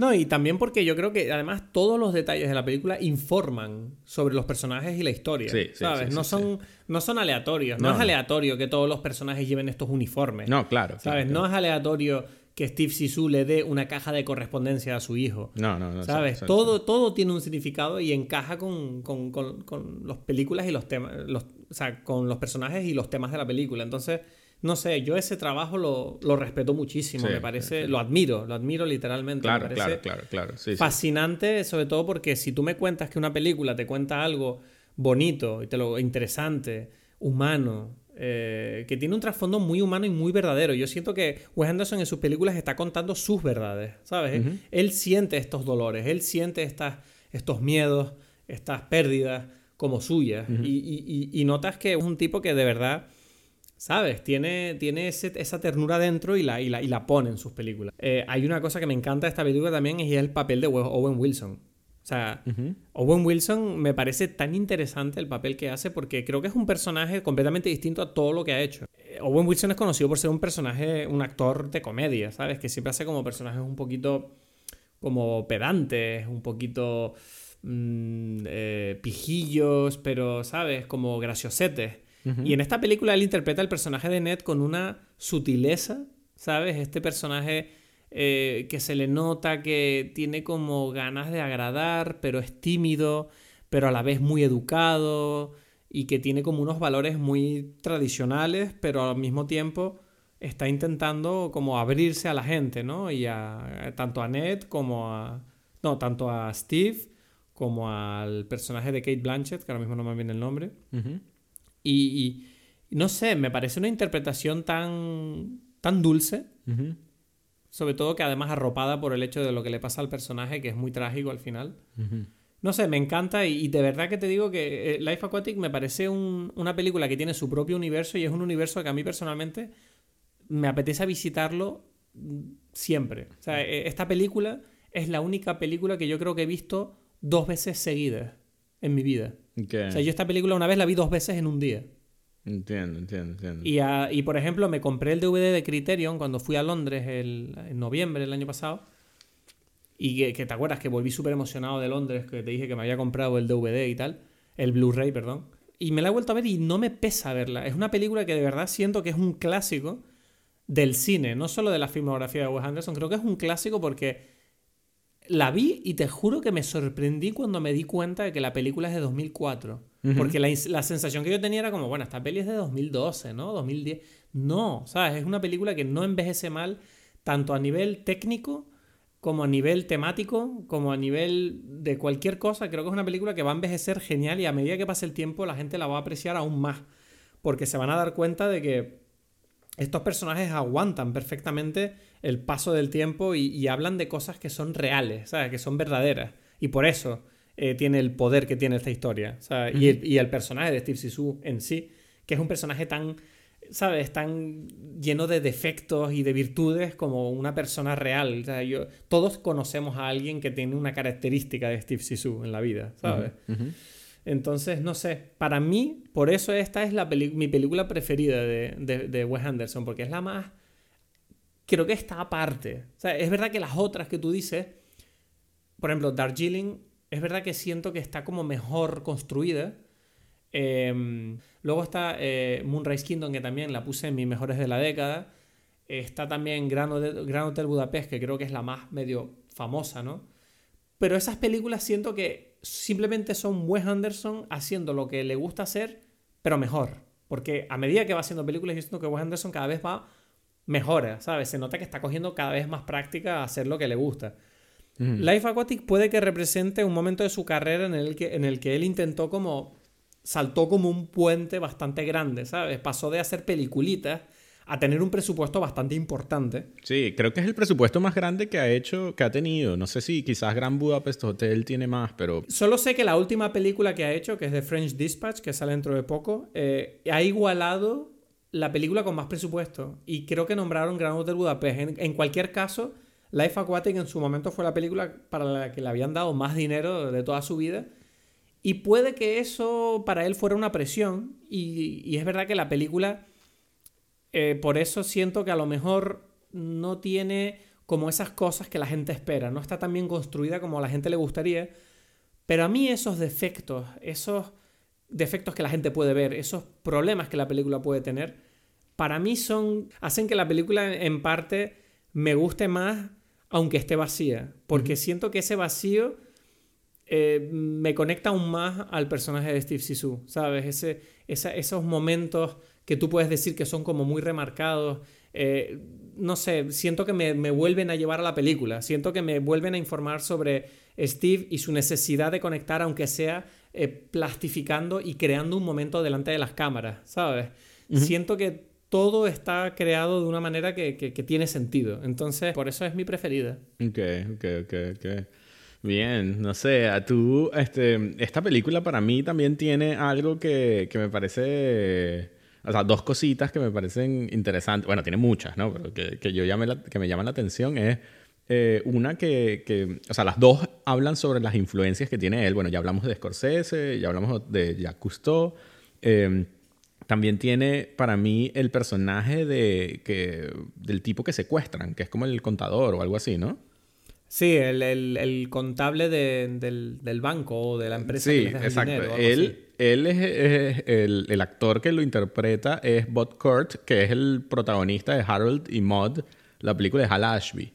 Y Hal Ashby es probablemente el director que más ha influenciado a, o sea, de los que está más cerca de mayor influencia en él, ¿no? No sé si, o sea, ¿tú, tú has visto Harold Pero te refieres en él, te refieres a Wes Anderson. A Wes Anderson, sí, sí, sí. O sea, porque este personaje es un, o sea, este actor de esta película que, que no, o sea, en, en, la película, en, en Life Aquatic, no, no, no, no, hace, no hace mucho, ¿sabes? Es como que, bueno, es un tipo que está allí para que lo secuestren, ¿sabes?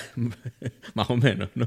Bueno, pero más o menos también creo que informa, ¿sabes? Sí, sí, no, todo me informa. Encanta, Me encanta la escena donde lo conocen. Sí. ¿Sabes la escena esa del ascensor donde tú ves que directamente Steve Sisu va directo a por él y le dice, bueno, espero que no nos, nos, jodas mucho tú, contable de mierda, tal, no sé qué. Y el otro le dice como, bueno, pero yo también soy un ser humano, ¿sabes? Estas cosas me duelen. Y el tipo le dice, ah, vale, perdón, perdón. y es como, es como, perdón, nada, me pasé, tal. Sí, es como, sí, sí. ¿ves? Es como todo eso me encanta, porque es como que te demuestra, todo el rato la película te está hablando del hecho de que, mira, da igual Mm, quiénes somos. Todos somos humanos, incluido Genesis, que puede ser un gilipollas, pero luego al final de la película descubres que él también tiene sus, sus problemas. A mí es una de las actuaciones que más me gusta de Jeff Goldblum, tengo que decir, allí. Sí, es que lo hace tan bien, ese pedante científico que, que, parece que siempre lo hace mejor todo y que tiene más dinero y que tiene toda la, la atención, ¿sabes? De la gente y el éxito. Y es como... Bueno, esta, eh, te, digo, o sea, ¿has visto alguna película de Hal Ashby? O sea, ¿viste Harold y Maude? No, no he visto nada. ¿No? tengo ni idea de lo que me... Cuando me has contado todo eso de Hal Ashby, yo no tengo ni idea de nada de esto. Bueno, no sé, o sea, tienes que verlas porque sí tienen un componente este, muy Wes Anderson, especialmente Harold y Maude, porque Harold y Maude es la historia de, de un adolescente, más o menos, que es este tipo, Bob Kurt, el que hace el, el contable, eh, que, se, que se quiere suicidar. Él no entiende, o sea, es como que el típico adolescente que dice la vida es una mierda, o sea, no, no, no sé por qué tengo que vivir así y tal, o sea, esta, la vida no tiene ningún sentido. Y él conoce a una mujer eh, que casi, eh, no sé cuántos años tiene, tiene casi 80 años, ¿no? Es lo que estoy diciendo, un adolescente y esta mujer de casi 80 años que va a morir porque está enferma. Y, y ella le dice, no, tienes que vivir la vida. Y se enamoran y tienen una relación sentimental. Este adolescente con esta vieja, ¿sabes? Bueno, ya tengo que ver esta película. o sea, me acabas de. O sea, eh, eh, ¿Sabes qué? Me acabo de dar cuenta que conozco esta película de oídas, no la he visto nunca. Ok, ok, ok. okay. Pero, pero sí, sí. y además estoy leyendo aquí que además las, las, canciones son de Cat Stevens. Sí, sí, sí, sí, claro, claro, claro. esto tengo que verlo. O sea, la voy a ver esta noche. Ya me acabas de. La tienes que ver. Esta es tu recomendación de hoy, ¿no? No, no, esta es mi recomendación. No la he visto, pero la recomiendo ya. Ya, ya, ya. No, te lo digo. Y Hal Ashby tiene muchas películas que, que informan esta, esta forma de ver el mundo un poco de, de, Wes Anderson. Y la otra eh, referencia que está en, en, Life Aquatic, que no sé si, si has pillado, es. Eh, una de las películas favoritas de, de, Wes Anderson es Star Wars. No sé si tú sabías eso. No, no sabía. Bueno, y, en, y, en, y en, en, Life Aquatic hay una escena, hay una cosa que es como, bueno, esto es Star Wars. ¿No? Eh. Déjame pensar. Es, algo muy, es muy, es un detalle, no es algo de La parte del tiburón, a lo mejor. No, no, no, no, no. Eh, o sea, lo tienes que ver cuando lo, o sea, cuando es porque es algo que es, físico, es, o sea, no es, no es, no es otra cosa, que es cuando van a llegar al sitio donde está el tiburón, ¿no? Que no me acuerdo cómo se llama, Porta Patois, no sé, ¿sabes? Sí. Eh, el eh, Ned tiene unos, unos binoculares, ¿no? Y esos binoculares son como los binoculares que usa Luke cuando está al principio viendo a... viendo cómo es, ¿sabes? En la primera película va a buscar a, Obi-Wan Kenobi y tal, ¿no? Y, y, y, y, entonces él, él ve y se ve la vista desde los binoculares que, eh, que, está el personaje Klaus de Willem Dafoe diciendo que sí, que llegaron, vemos la Tierra, el sitio donde vamos a ir, ¿no? Y es esa, esa visión de los binoculares, es todo así como futurista, como es, como la, es el mismo, los mismos binoculares de Star Wars.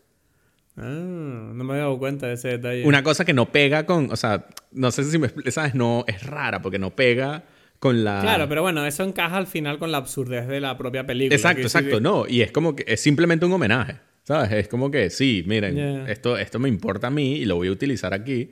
Y, es gracioso porque se ve todo blanco y negro, así, todo. O sea, es como un, son como unos binoculares electrónicos, ¿sabes?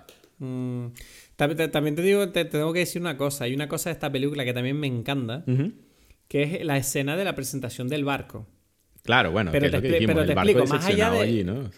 Sí, pero te explico, más allá del hecho de porque sea bonita, ¿no? A nivel artístico la escena me encanta porque, aparte de convertir al barco como un personaje más, eh, sitúa muchísimo la historia. Y a mí me encantan las películas que te ayudan a situar las, situaciones que se dan en la película. ¿Sabes? Creo que ese tipo de acciones, que al final del día esa, esa secuencia, ahora mismo no te sabría explicar detalladamente para qué sirve, más que simplemente para dar, presentar los personajes de forma descarada. Pero me encanta las películas que te... O sea, yo creo que en base a esa escena, el resto de la película tú la ves de una manera completamente distinta, porque cada vez que tú ves a un personaje en una escena de la película, del barco, tú eres consciente de más o menos dónde están, ¿sabes? En qué, de qué sentido y qué valor tiene que ellos hablen en un, en un determinado sitio o en, un, o en otro. Claro, ¿sabes? sí, sí, sí. O, por Qué, o por qué, ¿sabes? Entonces, ese tipo de detalles me encantan. O sea, la gente que es capaz de, de no simplemente decir, bueno, estaba en una sauna cuando atacaron los piratas y bueno, no se enteró. No, tú sabes que no se entera porque sabes que la sauna está abajo en medio, ¿sabes? Y, y, otra cosa que, que, que me parece bastante triste, que es una cosa que me vino a la cabeza viendo la película esta vez, que esta película la he visto como siete u ocho veces pero no, lo había pensado hasta ahora, y es el hecho de que la muerte de, Ned es, trágica porque en realidad es culpa de Klaus por culpa de Steve. Porque si tú te fijas, cuando la primera vez que ellos cogen el helicóptero, eh, Ned le pregunta a Steve, eh, dice, oye, este helicóptero hace tiempo que no lo revisan. Y Steve Sisu le, le, contesta, no, eso se ocupa Klaus. Y claro, tú ves que durante toda la película Klaus está cada vez haciendo su trabajo peor porque está luchando por el cariño de Steve Sisu con Ned en lugar de centrarse en lo suyo. Claro. Y Steve Sisu de hecho se lo dice, le dice, mira tío, estate quieto ya, ¿sabes? Y al final cuando Klaus finalmente hace las paces con Ned, es cuando ocurre la tragedia. claro, claro. Y es, y es, como muy trágico para el personaje de, de Klaus que, que, que, eso ocurra y en parte, bueno, la película no lo dice, pero no sé, yo siento eso de, sentí eso de, wow, qué ¿sabes? Qué trágico ver cómo a veces el, el, no prestar atención a lo que es verdaderamente importante por caprichos egoístas y de necesidad de amor puede provocar más daño del que tú quieres, ¿no? Es como que en el fondo Steve Sisu provocó indirectamente esta situación, ¿sabes? Y no sé, o sea, era una cosa que simplemente quería comentar porque me lo, lo vi muy claro esta, esta, última vez que vi la película, ¿sabes? Que, que sí, sí, no. O sea, eso no lo había visto yo, por ejemplo. O sea, eso tengo que. No sé, o sea, obviamente esta es una interpretación mía, que coste que el que esté escuchando esto a lo mejor va a decir, bueno, eh, yo no vi eso y no lo creo que eso sea así, ok, pero no sé, es una idea que me... Bueno, no hace falta aclarar, cada quien que, que, interprete como quiere y ya está. no, pero, pero a veces cuando digo estas cosas siento como que parece que estoy intentando imponer como que se me ha ocurrido algo que no, no da igual, es tu, tu, es una forma de verlo. Explicarlo daña un poco el chiste, ¿sabes? Es como no expliques el chiste, ¿sabes?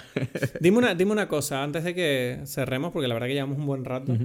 Eh, ¿Tu opinión de la película ha cambiado en base a esta conversación que hemos tenido? O sea, yo la, la, la, volvería a ver, sí. O sea, como que hay cosas aquí que quiero volver a ver, a, ver qué pasa, ¿sabes? Porque, o sea, obviamente tiene muchas cosas. Yo desde aquí te invito a que la vuelvas a ver en, en, en un intento desesperado por hacer que te guste, porque tú no lo sabes, pero nuestra amistad ahora mismo se ha llevado un buen golpe. no lo sé. Entonces, yo no, no, sí, sí, tienes que, tienes que volver a ver esta película una y otra vez hasta que te empiece a gustar, porque yo, yo, tengo un problema aquí contigo que, que he fingido no tener durante todo este episodio de una manera magistral. Claro, claro, claro, claro. Quiero, quiero ese reconocimiento. Sí, sí. Pero todos, todos, para ver, ¿cuáles han sido las otras de tus favoritas? Ninguna es que ha sido que me ha gustado así mucho después, ¿o sí? No, pero Life Aquatic es muy especial para mí, ¿sabes? es como realmente... O sea, Garden State me gusta. Pero Life Aquatic, yo me tatuaría algo de Life Aquatic. Claro, claro, claro. Pero sabes que, que, que, hay algo que sí no había, no había pensado. Bueno, o sea, muchas cosas de las que hemos hablado no las había visto antes, pero, pero especialmente no había conectado la, la vida de la isla con, con Life Aquatic, ¿sabes? Es algo que, cuando me lo, lo mencionaste, ¿no? La isla donde él vive y toda esta vida del agua es como que me, no sé, me tocó especialmente, ¿sabes? Y dije como que sí. Claro, yo, yo, yo, pensé que a lo mejor a ti eso también te llamaría, porque tú eres de Caracas y Caracas no está tan lejos del mar. No, pero no, pero es, es, mucho más una ciudad capital y sí, el mar está cerca, pero no se siente como... O sea, no es lo mismo que, que, que ahí en Lanzarote, donde, o sea, una isla, sea lo que sea, te da otra sensación. Incluso una isla más grande que, que, que. O sea, yo, yo estoy muy seguro que, que Japón o, o, ¿cómo se llama? Eh, no sé, Inglaterra, te da otra sensación de vida que, que, que, otro, que cuando estás en un, no sé, en, en, un continente, ¿sabes? Claro, es que, no sé, tú, tú, esa sensación de estar una tarde encima de un barco con la piel ensalitrada, el pelo quemado por el sol y el mar, o sea, esa sensación de final de verano. Yo constantemente, la película me, me está sacando esa sensación de la cabeza, ¿sabes? No, totalmente. O sea, después de que lo dijiste, lo, lo, vi como que, claro, para mí forma parte de la película y ya, pero no había conectado con, con, con ese tipo de emoción. Y, y sí, yo, o sea, a mí me encanta, o sea, no, o sea, el hecho de que yo viviese en Caracas no significa que no tuviese una relación con, con la playa y el mar. Sí lo hay, pero no es el mismo que el tuyo, ¿sabes? El tuyo está mucho más cerca, ¿no? Ya, no sé. Bueno, tienes que ver la película de nuevo, eso es lo importante. Sí, sí, sí, sí, sí. eh, nada, antes de irnos, eh, yo tengo una recomendación. Ok, ok. Bueno, yo la mía ya la dije que fue Harold y Mod, ¿no? Vale, vale. Pues Harold y Mod, yo la voy a ver esta noche, esa película. Excelente. Mi recomendación de la semana no es, no es ningún título underground que nadie conozca. Eh, es The Last Dance de Netflix. Es una docuserie eh, que va sobre eh, el último año de Michael Jordan con los Chicago Bulls en el 98. Y, sabes, a mí las historias de deporte siempre me, atraen bastante, sobre todo cuando es esta mentalidad americana de superación, ¿no? de, de ser el mejor y de perfección. Y la historia, obviamente Michael Jordan es una de las figuras más famosas de la historia del deporte. Y yo creo que, ¿sabes? cuando le di play al, documental, yo ya sabía más o menos a lo que iba, pero tengo que confesar que me ha sorprendido lo bien contada que está la historia. O sea, es muy interesante. O sea, además es fácil de ver eh, y no es, un, no es un documental deportivo que tú sientas que tienes que saber todo sobre básquet para disfrutarlo, ¿sabes? Y ahí es donde tú te das cuenta que está bien contado todo, porque de verdad que en todo momento te emocionas con las emociones de la, de la historia. A, pesar de que a lo mejor no te queda muy claro cómo coño funciona una liga de, de básquet de la NBA, porque es una cosa que ahora mismo yo tampoco lo sé, pero solo sé que cuando me dicen que ese partido era importante, tú lo vives a muerte y no sé, The Last Dance está muy bien. ¿Tú no lo has visto? No, no, no, no, no. Sé que estaba allí, tenía como... O sea, me, llama la atención, pero es como que tengo muchas cosas aquí pendientes que no me... O sea, como que lo tengo allí en la lista. Bueno, es un buen cambio, es un buen cambio de ritmo, ¿sabes? Yo, A, mí, a mí me gusta porque cuando ves muchas series o mucho cine, de repente te pones un documental así y es como que está guay, te refresca un poco la, los ojos y la cabeza. Entonces... Lo recomiendo. Además está en Netflix, o sea que es fácil de ver, The Last Dance. Y está ahora mismo... Además me gusta que están sacando un episodio por semana. A mí me encanta cuando Netflix y HBO mantienen ese tipo de, de ritmo, ¿sabes? no, no te sacan toda la serie de golpes, sino que, no, te ponemos un capítulo nuevo y te da tiempo a digerirlo y a comentarlo y a hablarlo y creas, ¿sabes? Esa experiencia larga en el tiempo, ¿no? No es como eso de, ah, me vi Stranger Things en, en un día y ya no me acuerdo, una semana más tarde. Ya, sí, sí, sí, Bueno, Edgar, entonces dime qué película vamos a hablar la semana que viene porque creo que te toca, ¿no? Sí, me toca una de mis películas favoritas y yo... Ay madre, ay madre. Yo te recomiendo... Iraní, una película indonesia. Exacto. Una cosa rara grabada por un niño en medio de una jungla, me vas a decir ahora. yo, yo, yo voy a lanzarme esta vez con una película especial y va a ser Racing Arizona. ¿No? los Cohen, magnífico. Exacto, exacto. Es para empezar con los Cohen. ¿no? además me, gusta porque Racing Arizona no me acuerdo de la película. O sea, quiero decir, la he visto, pero la vi hace tanto tiempo que no. Y recuerdo que me gustó mucho. Sí, ok. Nicolas Cage, ¿sabes? Nicolas Cage es bueno cualquier día de la semana. Exacto, exacto. Bueno, eso será para la próxima semana entonces. Bueno, Racing Arizona, ya saben. Ya estamos. Hmm, entonces, eh, bueno, eh, ¿qué vas a hacer este fin de semana aparte de volver a ver Life Aquatic? Eh, no sé, ver Life Aquatic. hay que desarrollar ese amor por Wes Anderson. Bueno, ya lo dije, ¿verdad que menos me gusta? ¿no? No, pero esta peli tiene que gustarte, que si no vamos a tener un problema, tú y yo. Bueno, ese ha sido el episodio de esta semana. Espero que te haya gustado. Recuerda que puedes seguirnos en redes sociales y todo eso que digo al final de todos los episodios. Que esto no lo escucha nadie ya. ¿Quién ha llegado hasta aquí? Si estás escuchando esto, gracias. Eh, nos vemos la semana que viene aquí, en Dime Peli.